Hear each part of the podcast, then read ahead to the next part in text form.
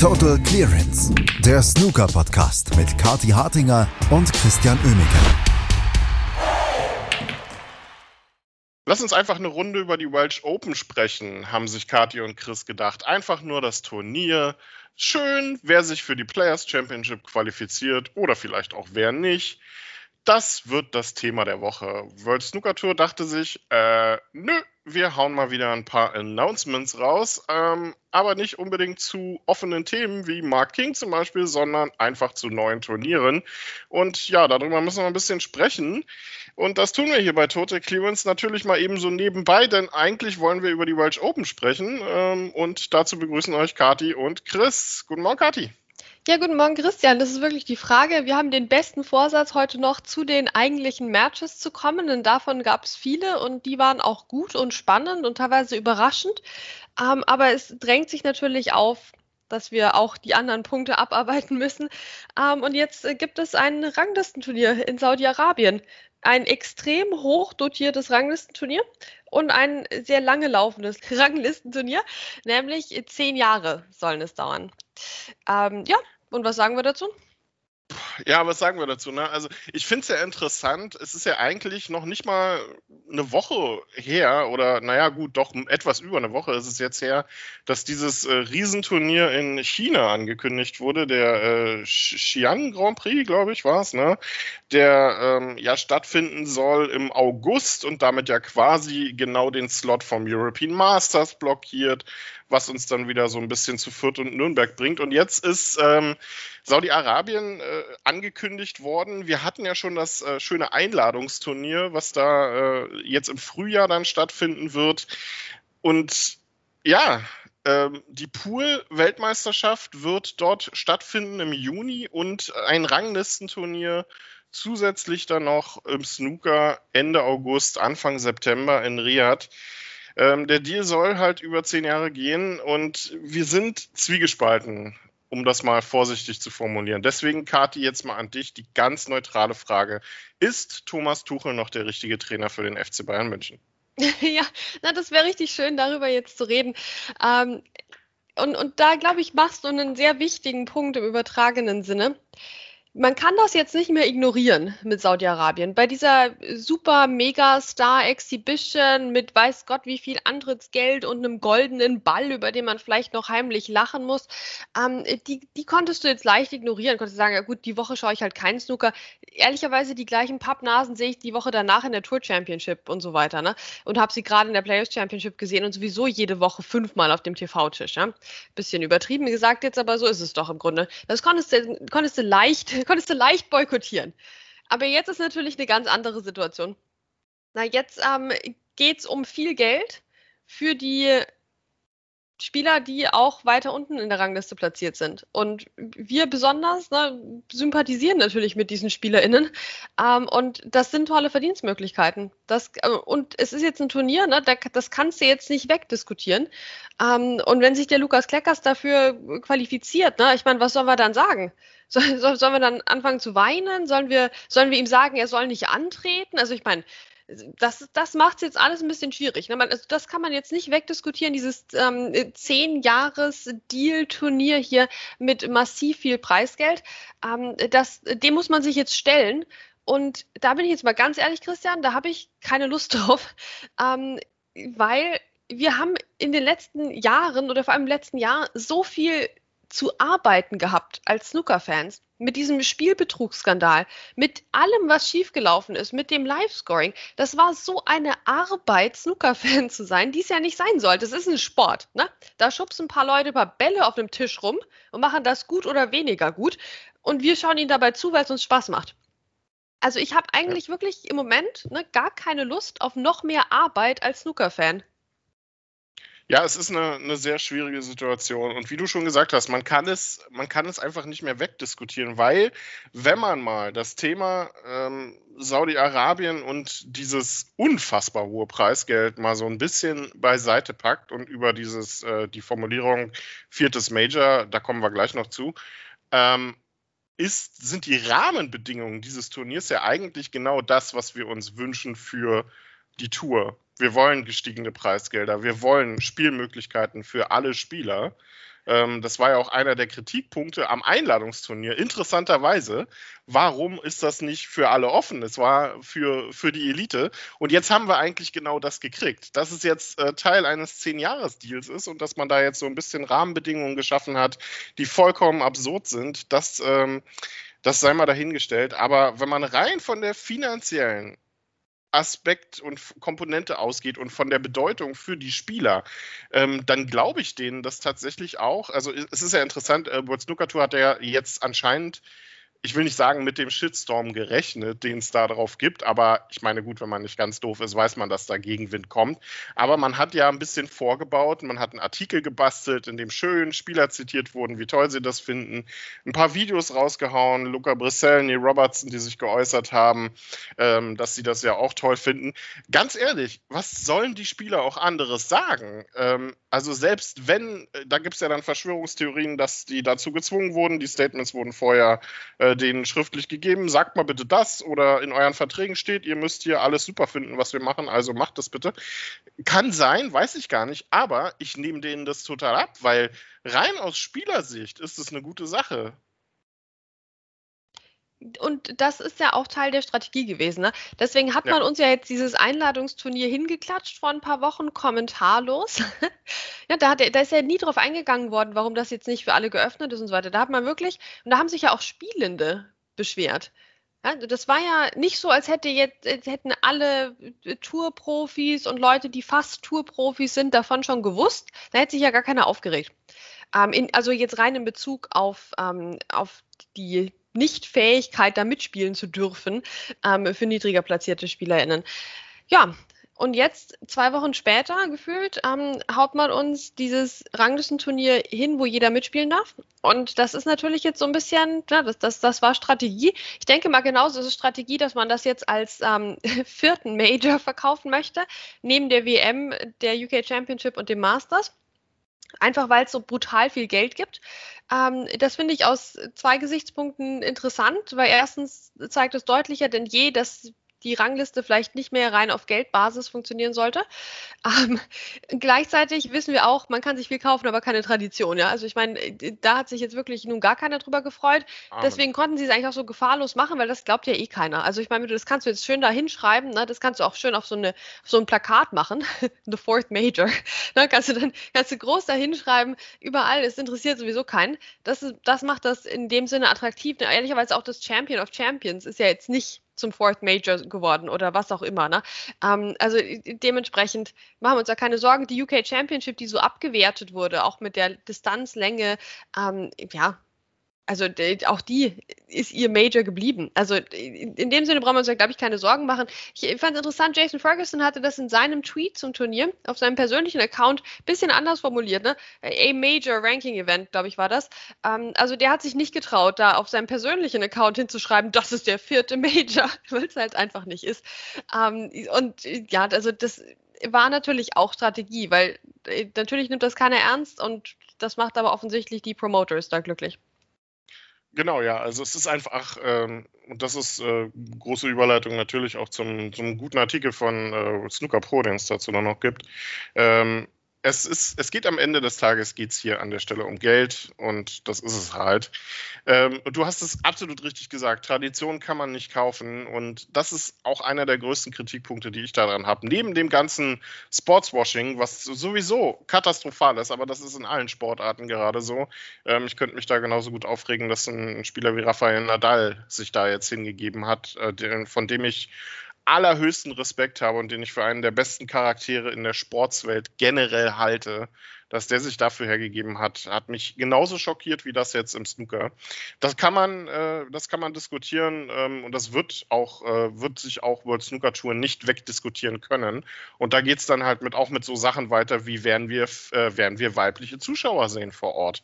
Ähm, Teil des Deals war, das hat ähm, Rolf auf Twitter verraten, dass es auf jeden Fall weibliche Schiedsrichterinnen vor Ort geben wird und dass die auch in Alltagskleidung, also in ihrer äh, normalen, regulären Schiedsrichterkleidung spielen dürfen dürfen, äh, schießen dürfen.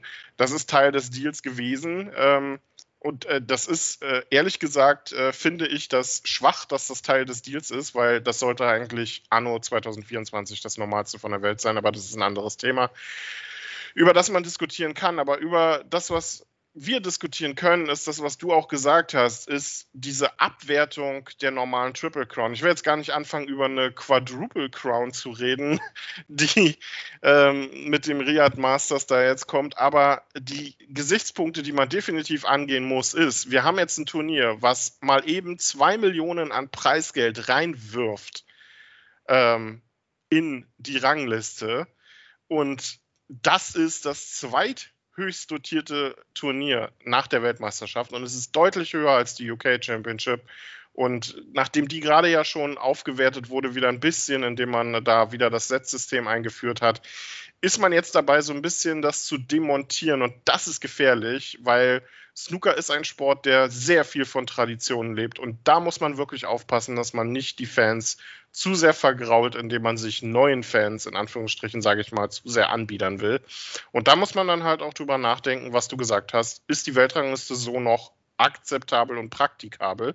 Und vor allem, wie ähm, agiert man weiterhin so, dass Snooker seine Traditionsturniere weiterhin in Ehren hält? Ja, also ich glaube nicht, dass man sich hier irgendwelchen Fans anbiedern will, weil dann würde es ja bedeuten, dass WST sich für die Fans interessiert. Na, also man möchte das hier ganz klar für die Promoters machen. Und so wie sich das für mich alles liest, geht man davon aus, dass die Fans das einfach ignorieren werden. Also sich jetzt natürlich ein bisschen drüber lustig machen werden, aber im Grunde das ignorieren werden. Das ist ja so der Best Case für die jetzt. Ne? Also die Fans juckt das eigentlich gar nicht, aber die Promoters äh, spülen da ordentlich Geld rein. Ähm, also ich meine, um, nicht, um nichts anderes geht es hier, ja. So, so, ist es halt einfach. Ähm, die, aber, die aber, Zeit ganz aber, aber, ganz ehrlich, also ähm, das ist doch absurd, wenn man jetzt ein Turnier, also es ist ja eh schon so, dass wenn du Weltmeister wirst, bist du garantiert für die nächsten zwei Jahre in den Top 16. Soll ja auch so sein. Aber jetzt gewinnst du, hast du eine gute Woche in Riyadh und bist wieder zwei Jahre sicher bei allem Großen dabei. Also das ist, ich, ich weiß nicht, das, das, das verschiebt doch die, die Verhältnisse komplett. Ja, das macht das Ganze ein bisschen witzlos, ehrlicherweise mit der Rangliste auch. Da, da hast du schon absolut recht. Ich meine, was, was reden wir bitte immer über das Shootout? Sollte das ein Ranglistenturnier sein oder nicht? Na, wo es da irgendwie drei Cent Preisgeld gibt für die erste Runde. Verstehst du? Und jetzt haben wir das vor der Backe. Also da ist doch wirklich die Frage, sollte das in dem Maße ein Ranglistenturnier sein? Also da, da bleiben uns auch sämtliche Shootout-Diskussionen im Hals stecken. Also vielleicht sollten Sie das Shootout nach Saudi-Arabien verlegen. Ähm, nein, bitte nicht. Also es, ja, es bleibt schwierig, aber ich meine, vielleicht die haben wir jetzt einfach ein bisschen mehr Wettbewerb hier unter den, unter den Promoters. Das hat sich ja schon angedeutet mit dieser ganzen Macau-Geschichte. Und vielleicht musste man auch mit einem Ranglistenturnier jetzt nach Saudi-Arabien, also müssen ehrlicherweise in dem Fall immer mit Anführungsstrichen. Aber wenn die jetzt auch anfangen, die super lukrativen Exhibitions zu machen, dann ist irgendwann der ganze Kalender voller Exhibitions, die mehr Geld bringen für die Top-Spielenden als, ähm, als, als Ranglistenturniere. Das heißt, vielleicht musste man den Schritt jetzt auch gehen. Ähm, um hier wieder Geld in die Kassen zu spülen, um sich auch irgendwo dieses, ja, als Platzhirsch mal wieder aufzuspielen.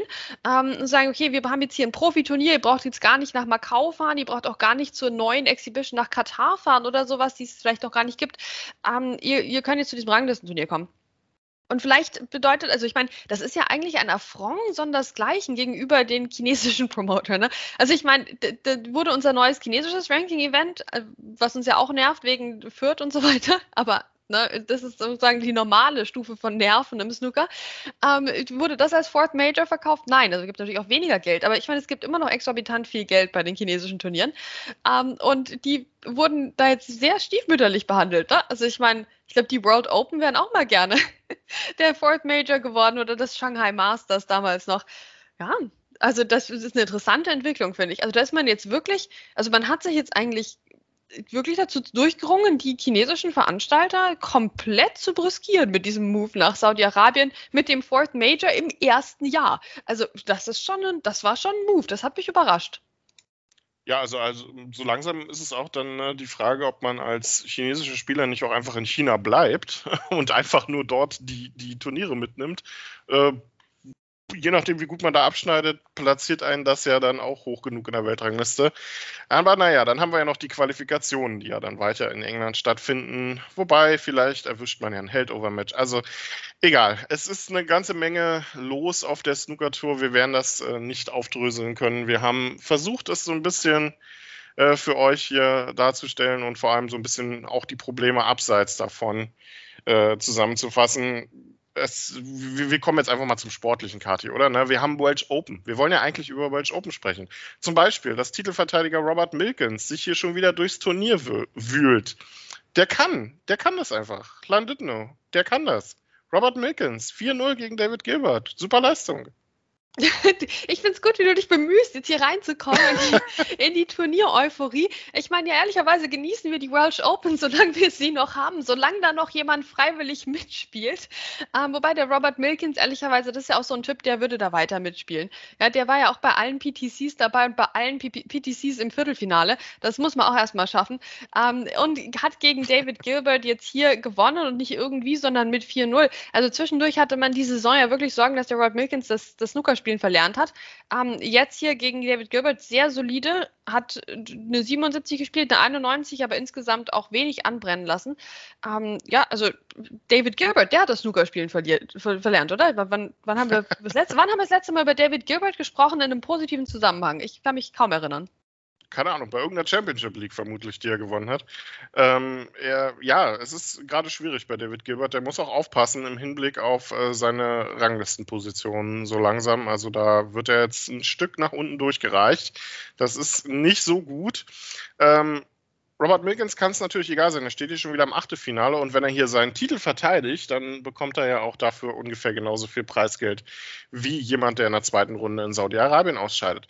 Ähm, nächster Gegner für ihn wird Gary Wilson sein. Der hat es äh, geschafft, gegen Jack Lisowski zu gewinnen mit 4 zu 3. Ähm, ich habe mich ja gestern schon wieder so ein bisschen gefragt, hey, Mensch, ein paar Topspieler scheiden ja doch aus. Ding Junhui ist schon ausgeschieden. Max Selby, über den wir gleich noch sprechen werden, hat äh, äh, die Segel streichen müssen. Auch ein paar andere Namen. Neil Robertson ist äh, auch wieder relativ früh ausgeschieden. Mark Williams gestern auch rausgegangen. Ist das die Woche von Jack Lisowski? ist das die Woche von Jack Lisowski? Ja, das war die Woche von Jack Lisowski mal wieder. Das war mal wieder eine Woche für Jack Lisowski. Das stand schon, das war wirklich für ihn gemacht, für ihn hingemalt und er hat es mal wieder verhauen. Gegen Gary Wilson, der quasi wirklich seine Karriere schon vorletztes Jahr beendet hatte eigentlich. Und äh, trotzdem reicht es noch dafür, den Jack Lisowski zu schlagen. Mit einem 50er-Break. Du schlägst den Jack Lisowski mit einem 50er-Break. Also, ich meine, drehen wir es um. Also, Glückwunsch, Gary Wilson, ne? Aber Jack Lisowski, du lässt dich von Gary Wilson mit einem 50er-Break schlagen. Der Gary Wilson, der kann auch vier Centuries in Folge spielen. Ähm, gar kein Problem, dann hast du keine Chance gegen den. Klar, so, so Tage hat der, manchmal auch Wochen. Aber Jack Lisowski gegen einen Gary Wilson mit einem 50er Break, da brauchst du wirklich nicht verlieren. Das kannst du dir ankreiden. Der Entscheidungsframe war ähm, extrem knapp. Na klar, das kann immer in beide Richtungen gehen, aber zu dem hätte es gar nicht kommen dürfen. Weil wenn du einen Titel gewinnen willst, lieber Jack, dann musst du halt da schon eigentlich mit 3-0 in Führung liegen. Und dann verlierst du einen knappen Frame und dann gewinnst du 4-1. So müsste das eigentlich laufen. Aber gut, naja, wieder nicht die Woche von Jack Lesowski.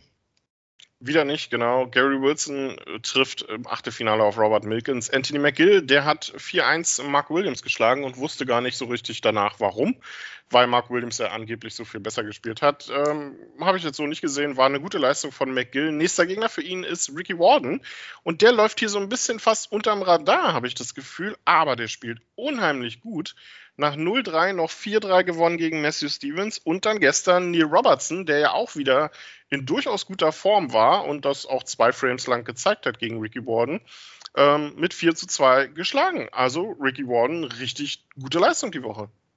Ja, also ich war fasziniert von diesem Match gegen Neil Robertson. Da war ich vor allem ehrlicherweise auch mal ehrlich ähm, fasziniert vom Eurosport Studio. Weil äh, Neil Robertson führte 2-0 mit zwei 60er Breaks, also sehr schön anzuschauen und sehr klar. Dann ähm, konnte Ricky Walton so anschließen mit einer sehr schönen 96. Na, verstehe mich nicht falsch, aber zu dem Zeitpunkt dann wurde da im Studio so drüber gesprochen, ähm, so dass ja, oh, jetzt wird es aber eng hier für den Neil Robertson und Ronnie meinte dann noch so, ja, Neil Robertson, also der spielt schon gut, aber der hat halt keine Resultate und dann ist halt immer ganz schwer. Da denke ich mir so, hä, der führt mit 2-1 gegen Ricky Walton und hat schon zwei hohe Breaks gespielt, also was, was soll jetzt da schief gehen? Ja, die haben das vorhergesehen. Ich hatte es nicht vorhergesehen. Ricky Walton hatte dann nämlich nicht nur den einen Frame geholt, sondern der hörte gar nicht mehr auf mit den Frames. Der, der hat dann eine 68, eine 69, eine 65 noch gespielt. Das war irgendwie das Match der 60er Breaks. Sogar die 90 war eine 96. Ähm, und dann hat er gewonnen mit, mit 4 zu 2 gegen Neil Robertson nach 0-2 Rückstand. Also es war tatsächlich so, wie alle gesagt haben. Neil Robertson hat jetzt nicht schlecht gespielt am Anfang des Matches, dann durfte er nicht mehr mitspielen, aber der hat halt keine Resultate und die kommen auch irgendwie weiterhin nicht. Also da begeistert, das ist wieder der Neil Robertson eigentlich von, einem, von vor einem Jahr. Wir begeistern uns über den Neil Robertson in der ersten, zweiten Runde und dann zack, ne, dann kommt, dann kommt der Ricky Walden. Auf geht's, Ricky, hol dir den Titel. Für die Robertson heißt das, er wird die Players Championship verpassen. Also ähm, ja, damit auch definitiv eigentlich die Tour Championship. Da wird sich nichts mehr großartig abspielen. Also Neil Robertson werden wir vielleicht erst zu den World Open zur WM wiedersehen. Nächster, äh, ebenfalls im Achtelfinale ist Mark Allen. Der hat gewonnen gegen CJ Hui gestern mit 4 zu 1. Äh, spielt sich hier auch so langsam richtig gut in Rausch. Nächster Gegner für ihn auch jemand, der vielleicht so ein bisschen unterm Radar läuft die Woche, Robbie Williams. Der hat gestern Adam Duffy mit 4-2 geschlagen, aber den beeindruckenderen Erfolg hat er eigentlich in der Runde davor gezeigt, als er Ding Junhui mit 4-2 geschlagen hat. Also Robbie Williams, ähm, ja, ist ja auch mal immer so ein Wochenspieler, habe ich das Gefühl. Der, der kann mal so eine gute Woche zeigen und dann verschwindet er wieder für drei, vier Monate. Eigentlich so Ryan Day 2.0. Ja, das ist richtig, wobei in der guten Woche der Robbie Williams trotzdem irgendwie im Achtelfinale verschwindet. Da, also müssen wir ehrlicherweise auch sagen. Ähm, wohingegen der der Ryan Day, der kann ja überall im Turnier landen. Ähm, Adam Duffy, das war für mich die größte Überraschung, dass es dieses Drittrundenduell gegen Adam Duffy überhaupt gab, weil wann haben wir das letzte Mal über Adam Duffy überhaupt gesprochen? Ja? Also das ist schon schön, dass wir so ein paar Revivals haben in den Welsh Open, auch wenn die teilweise nur von kurzer Dauer sind. Ähm, ja, das war sehr beeindruckend, wie er da gewonnen hat. Ich meine, gegen Ding Junhui gewinnt ja heutzutage jeder, das können wir jetzt nicht so hoch anrechnen, aber Adam Duffy war schon eine Nummer ähm, und dann sich mit 4-2 durchgesetzt. Also vielleicht wird das jetzt die Woche von, von Robbie Williams. Williams. Mark Allen wird andere Pläne haben. Der ist, wie gesagt, der nächste Gegner dann heute Abend im Achtelfinale. Heute ja äh, werden, man muss wieder so ein bisschen gucken, weil ähm, Home Nation Series heißt, wir befinden uns immer in mehreren Runden. Die obere Turnierhälfte ist bereits im Achtelfinale, die untere Turnierhälfte. Die spielt heute erstmal ihre dritte Runde noch und dann eben ab 21 Uhr auch noch ihre Achtelfinals. Ähm, oben ist noch John Higgins gegen Matt Seltern heute unterwegs. Die beiden gewannen ihre Matches gestern gegen Lokalmatadoren. John Higgins schlug Ryan Day mit 4-1 und Sad gewann mit 4 zu 1 gegen Dwayne Jones. In der unteren Drawhälfte sieht das alles noch ein bisschen ähm, offener aus, weil auch einfach noch deutlich mehr Spieler dabei sind. Da gab es gestern aber auch interessante Ergebnisse. Unter anderem zum Beispiel hat Aaron Hill mit 4 zu 2 gewonnen gegen Mark Selby. Jetzt wäre das ähm, bei jedem anderen Turnier eine Riesennachricht. Ich muss aber sagen, inzwischen muss man das bei Max Selby ja leider schon wieder im Verhältnis sehen äh, zu dem, was da bei ihm halt privat los ist. Genau, und das tut mir so leid, dass der Marc jetzt schon wieder durch so eine schwere Zeit geht, also vor allem natürlich seine gesamte Familie und, und seine Frau. Ähm, deswegen und das ist leider wirklich wie so ein Déjà-vu, ne? Quasi eine ähnliche Unterhaltung hatten wir vor einem Jahr, vor zwei Jahren auch.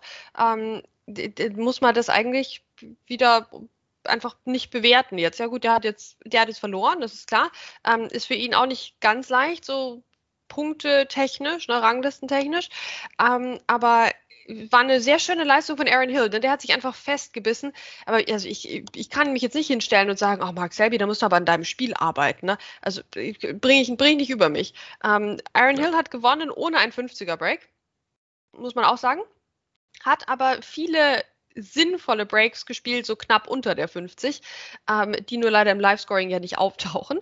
Ähm, und hat sehr vernünftig Snooker gespielt. Und das mag ich am Aaron Hill. Der, der spielt vernünftig. Und so hat er jetzt den Mark Selby geschlagen. Teilweise in sehr, sehr knappen Frames, ähm, teilweise in Frames, die er klar dominiert hat. Und ja, so ist es jetzt. Mark Selby, ich hoffe, wir sehen ihn bald wieder. Ähm, ich hoffe, wir sehen ihn auch bald mal wieder an einem Wochenende. Ne? Das, das wünsche ich mir ja wirklich schon lange. Mir wieder Mark Selby an einem Wochenende, weil er im Viertelfinale, Halbfinale, Finale steht. Ähm, ja, aber gut, im Moment anderes ist wichtiger, ne? da hoffen wir noch viel mehr. Absolut. Nächster Gegner für Evan Hill wird Fan Zhengyi sein. Der hat 4 zu 2 gewonnen gegen Ben Mertens. Ansonsten noch so ein paar Ergebnisse. Vielleicht Marco Fu 4-3 gegen Jack Shorty unterwegs gewesen. Anthony Hamilton hat Karen Wilson geschlagen. Ein bisschen überraschend deutlich mit 4 zu 1. Auch für Karen Wilson weiterhin keine einfachen Zeiten. Graham Dodd gewann, Barry Hawkins hat einen Sieg eingefahren, auch Tom Ford. Ähm, überraschend, äh, überraschende Siege gab es für Dylan Emery zum Beispiel, der 4 zu 2 gegen Noppon Sein Kamm gewonnen hat. Auch Jack Jones, ein bisschen überraschend deutlich gegen Zhang Anda 4-1. Über äh, zwei Sachen äh, würde ich gerne noch reden. Zum einen über Stan Moody, der mit 4-3 gegen Jordan Brown gewonnen hat ähm, und dessen nächster Gegner jetzt Dominic Dale ist. Da treffen heute Welten aufeinander. Das ist ein, schon jetzt mein Lieblingsmatch von heute. Ich glaube, das ist das Lieblingsmatch von allen von heute. Ähm, Stan Moody, ja, guter Typ, oder? Das ist unsere Nachwuchshoffnung. Dominic Dale, der war doch schon ausgeschieden gegen Alfie Davis. Das war quasi das Match schon vorbei. Der war schon raus aus der Arena. Ähm, und dann kam er nochmal zurück und, und hat das tatsächlich gewonnen. Also Respekt davor. Und jetzt treffen diese Welten aufeinander. Ich finde es ein bisschen schade, dass Jordan Brown schon wieder raus ist. Das wäre auch so eine Woche gewesen, wo der sich mal wieder irgendwie in ein Finale hätte spielen können. Ähm, aber gut, ja, Stan Moody der, der macht Spaß. Dominic Dale ist ein Spaßvogel, ein selbsterklärter. Deswegen wird das heute ein charmantes Duell bestimmt.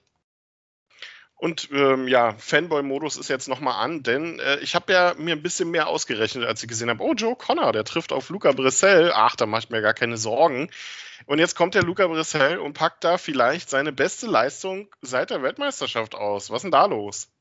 Ja, schlechtes Timing eigentlich, ne? aber Luca Brissell, das war schon bestechend. Also wir haben viele Sieger jetzt gehabt ohne 50er Breaks oder mit so einem. Da haben wir uns die ganze Sendung drüber lustig gemacht. Nur die halbe Sendung. Die erste Hälfte war ja nicht so lustig. Ähm, Luca Brissell macht das ganz anders. Macht eine 83, eine 119, eine 62, eine 75 und dann war das Match halt vorbei. Joe Connor, ja gut, ich, ich, weiß nicht, ich hätte jetzt irgendwelche Wunder vollbringen sollen. Was, ich meine, da, da kommst du halt gegen den Weltmeister, wenn der so spielt, kommst du halt nicht an. Das ist halt der Weltmeister. Das der Weltmeister. Und das, davon wollen wir ja mehr sehen. Das heißt, tut mir leid, dass jetzt John, Joe O'Connor war, aber gut, dass Luca Brissell hier mal wieder abliefert. Endlich. Vielleicht spürt er wieder den Druck, Christian. Spürt er den Druck? Äh, ich bin mir nicht sicher, ob Luca Brissell, nach dem Interview bin ich mir nicht mehr sicher, ob er weiß, was Druck ist. Aber gut, er steht in der dritten Runde, wird dort treffen auf Luca Brissell übrigens heute, äh, auf Luca Brissell, auf sich selber, genau. Er wird treffen auf Graham Dodd, ähm, das heute Nachmittag, denn äh, wie gesagt, am Nachmittag gibt es heute die dritte Runde der unteren Drawhälfte. Wie gesagt, hochinteressante Matches. Dominic Day gegen Stan Moody wird dort mit dabei sein, unter anderem auch Danny Wells gegen Marco Fu, freue ich mich auch sehr drauf. Anthony Hamilton gegen Martin O'Donnell. Ich finde gut, dass das schon 13.30 Uhr angesetzt wurde, weil ich bin mir nicht sicher, ob die um 20 Uhr schon fertig sind. Wenn die, wenn die Achtelfinals der oberen Draw-Hälfte ähm, starten, denn das tun sie ab 20 Uhr und gegen 21 Uhr, also danach dann halt einfach, gibt es die Achtelfinals auch der unteren Draw-Hälfte. Und dann kennen wir Kati heute Abend schon wieder die letzten acht Spieler der Welsh Open und gefühlt hat man von den Welsh Open ja eigentlich kaum was mitbekommen. Ja, das stimmt. Ich meine, und wir haben noch nicht mal alles ab, abgedeckt, was jetzt neben dem Tisch passiert ist. Ne? Da, da, liegt noch einiges vor uns mit neuen Sponsoren und so weiter. Ähm, ja. es, ist, es ist eine turbulente Woche. Ich finde es schon schade, dass sowas immer parallel zu einem Turnier ist, aber gleichzeitig ist halt auch immer ein Turnier. Ähm, ich, ja, ich es ist, es ist so schwierig. Das ist, es ist unangenehm, man muss sich dem stellen. Das Gute ist, es ist noch ein bisschen hin bis zu den Turnieren in Saudi-Arabien. Das heißt, man muss sich dem jetzt noch nicht abschließend heute stellen. Aber ich meine, dass man sich jetzt so eine Meinung dazu bilden muss, das ist, das ist ganz klar. Andere Meinungen stehen schon fest, zum Beispiel zu, zu Jack Lesowski ähm, und anderen Spielern, die jetzt schon rausgegangen sind. Also wir haben recht viel exotische Namen dabei unter den letzten 32. Das macht Spaß und deswegen können wir jetzt weiter in Ruhe gucken. Und wie das Ganze jetzt heute wieder so komplett kollabiert hin zu den letzten acht Spielern, das ist schon, das ist schon eine krasse Geschichte immer bei den Home Nations. Ähm, deswegen heute auch wieder ein, ein sehr, sehr wichtiger Tag in der Turnierwoche. Das ist es und wir werden das Ganze natürlich hier auch weiter für euch beobachten. Bei Total Clearance, das war schon wieder 29 Minuten äh, über viel zu viele Themen abseits des Tisches, aber so ist es im Moment. Äh, Kathi und Chris sagen Tschüss, bis zum nächsten Mal bei Total Clearance. Total Clearance, der Snooker-Podcast mit Kathi Hartinger und Christian Oemeke. Wie baut man eine harmonische Beziehung zu seinem Hund auf? Puh, gar nicht so leicht. Und deshalb frage ich nach, wie es anderen Hundeeltern gelingt, beziehungsweise wie die daran arbeiten. Bei Iswas Dog reden wir dann drüber. Alle 14 Tage neu mit mir, Malte Asmus und unserer Expertin für eine harmonische Mensch-Hund-Beziehung, Melanie Lippisch. Iswas Dog mit Malte Asmus. Überall, wo es Podcasts gibt.